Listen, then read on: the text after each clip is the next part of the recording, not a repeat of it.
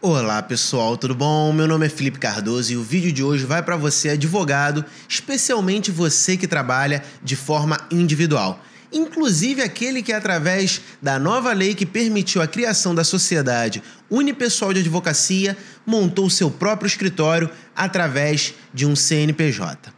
Bom, pessoal, mas antes de começar a falar sobre o nosso tema de hoje, eu quero pedir para você se inscrever no nosso canal do YouTube e se você está ouvindo esse conteúdo através do nosso podcast, quero pedir para você assinar. E se você está ouvindo no podcast, vai lá e confere o vídeo. E se você está assistindo o vídeo, não deixe de assinar o nosso podcast. Bom, pessoal, o tema de hoje vai servir tanto para especialmente para profissionais da área jurídica, advogados, inclusive autônomos que gerem o próprio negócio mas também vai servir para você que administra uma pequena, média e grande empresa. São simples conselhos de administração que eu tive ao longo dos anos.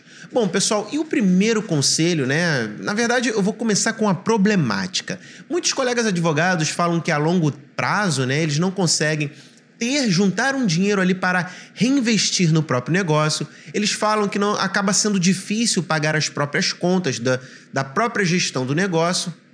Então, eu acabei analisando esse quadro e verifiquei porque, de certa forma, eu não tive esse problema ao longo de toda a minha atuação, desde a criação do meu escritório, mas talvez tenha sido por conta da questão da gestão. E é verdade, vocês muito bem devem conhecer algum caso de alguma empresa que foi fadada ao fracasso por conta de uma administração mal feita. E principalmente, pessoal, acredito que o pior problema da administração se dá quando o sócio, de forma totalmente aleatória e irresponsável, acaba fazendo retiradas do caixa da empresa. E isso vai no primeiro conselho que eu preciso passar para vocês, que é torne a sua empresa completamente independente financeira de você.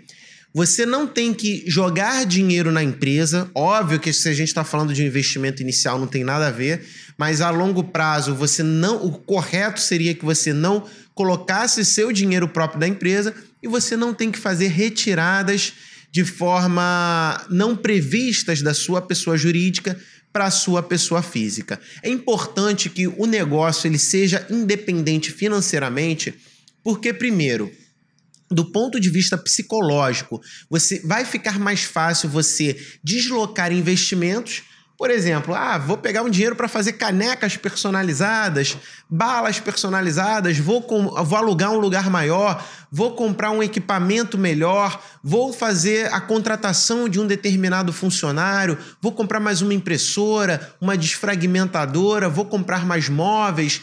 Então, a partir do momento que você tem o dinheiro específico da tua pessoa jurídica, você tem que entender que esse dinheiro é para comprar coisas para ela e para custear as despesas dela. E aí, por exemplo, se vier uma luz no final do mês, você não vai ter qualquer dificuldade de realizar esse pagamento, porque já está previsto no equilíbrio financeiro dessa empresa. E é o primeiro ponto de grande importância, porque às vezes a gente pensa, eu vou tirar dinheiro do meu bolso para pagar Google AdWords ou Facebook Ads, né? Mas quando a gente pensa assim, ah não, a empresa tem um percentual lá dela que é destinado a esse tipo de recurso. Então fica mais fácil a gente investir, não traz é, nenhum tipo de é, esforço a mais pessoal que a gente tenha que fazer por conta de um investimento a mais que a gente queira aplicar.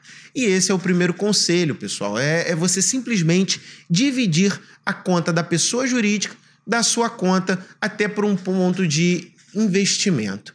O segundo ponto se dá também dentro dessa questão da divisão das contas, é você deixar a sua empresa ter dinheiro suficiente para se manter durante certo período.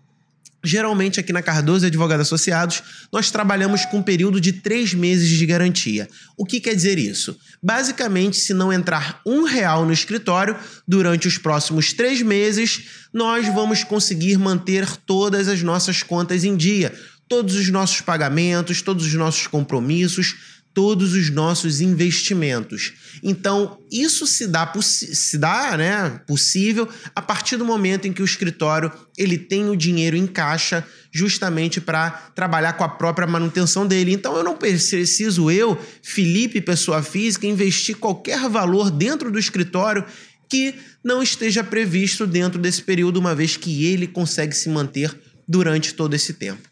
Um outro ponto muito importante, em que às vezes, muitas vezes não passa, é, às vezes, muitas vezes, né? Na verdade, muitas vezes não passa pela cabeça de advogados autônomos, se dá da própria concepção da criação da entidade pessoa jurídica, e isso já foi um pouco modificado, porque no começo, quando se criou a Sociedade Unipessoal da Advocacia, se fez forçado que a Receita Federal entendesse essa pessoa jurídica como Eireli, hoje em dia, eu confesso que eu não sei como é que tá, mas na época é, foi determinado que tirasse essa denominação, até porque a criação da sociedade unipessoal de advocacia é um regime meio que sui generis, né? Não se compara de fato a uma Eireli. Mas para você que tem uma Eireli, uma outra razão para você ter uma divisão inteligente do, do financeiro da empresa com o seu financeiro, dos patrimônios, se dá na não criação da confusão patrimonial. A confusão patrimonial se dá quando o sócio usa o carro da empresa para o lazer, ou vice-versa, ou então quando o sócio faz retiradas não programadas para pagar contas pessoais, ou mesmo paga através da pessoa jurídica da empresa contas pessoais. Quando existe essa, considera essa confusão patrimonial, é possível, inclusive, que se use o instituto da desconsideração da personalidade jurídica. Será levantado o véu da pessoa jurídica para que seja atingido o sócio. E aí a gente sabe que dentro do, do esquema da Eireli, ela será uma empresa de responsabilidade limitada, salvo se houver a confusão patrimonial que eu estou comentando. Isso é o segundo ponto muito importante que você deve levar em consideração. Um outro ponto muito importante que me, me dá, dá uma tranquilidade muito bacana na gestão do negócio se dá justamente quando eu retiro percentual do lucro como prolabore. Eu não tiro um valor fixo. Então, se a gente sabe, né, quem é autônomo sabe que tem mês que é melhor, tem mês que é pior, então a gente tem que se adaptar. Tem mês que a gente pode comer num restaurante muito elegante, tem mês que a gente vai ter que comer num restaurante mais humilde, o prato feito. Então, tudo vai depender. A gente tem que se adequar à nossa realidade financeira daquele mês. Entrou muito, entrou pouco, a gente tem que se adaptar, inclusive utilizar os meses que entram um pouco mais para suprir os meses de vacas magras. E a partir do momento em que eu retiro um percentual do lucro da empresa, você percebe que forçadamente eu estou é, deixando com a empresa um valor a mais. Né? Porque a empresa ela também tem direito de obter lucros. Eu não posso tirar 100% dos lucros dessa empresa, porque senão ela simplesmente vai estagnar ela nunca vai ter dinheiro suficiente para crescer, para investir mais. E ainda que você esteja satisfeito com todo, tu, tudo que a tua empresa esteja fazendo, com o que o teu escritório tem de despesa, você simplesmente vai matar a possibilidade de ter um funcionário a mais, ter móveis novos, ter um lugar maior, estar numa localização melhor, abrir uma filial. Então você simplesmente vai matar porque você não está dando a possibilidade dessa pessoa jurídica crescer junto com você, né? Coisa que é direito dela. Ela tem, ela tá te trazendo lucros e benefícios. E vamos supor que ao final de um período, mesmo que você não utilize todos esses, esses valores que foram ali é, é, juntados, né? E no final tem mais dinheiro para a pessoa jurídica que ela precisa. E aí você faz uma retirada através de dividendos, pode ser de três em três meses, de seis em seis meses, de ano em ano.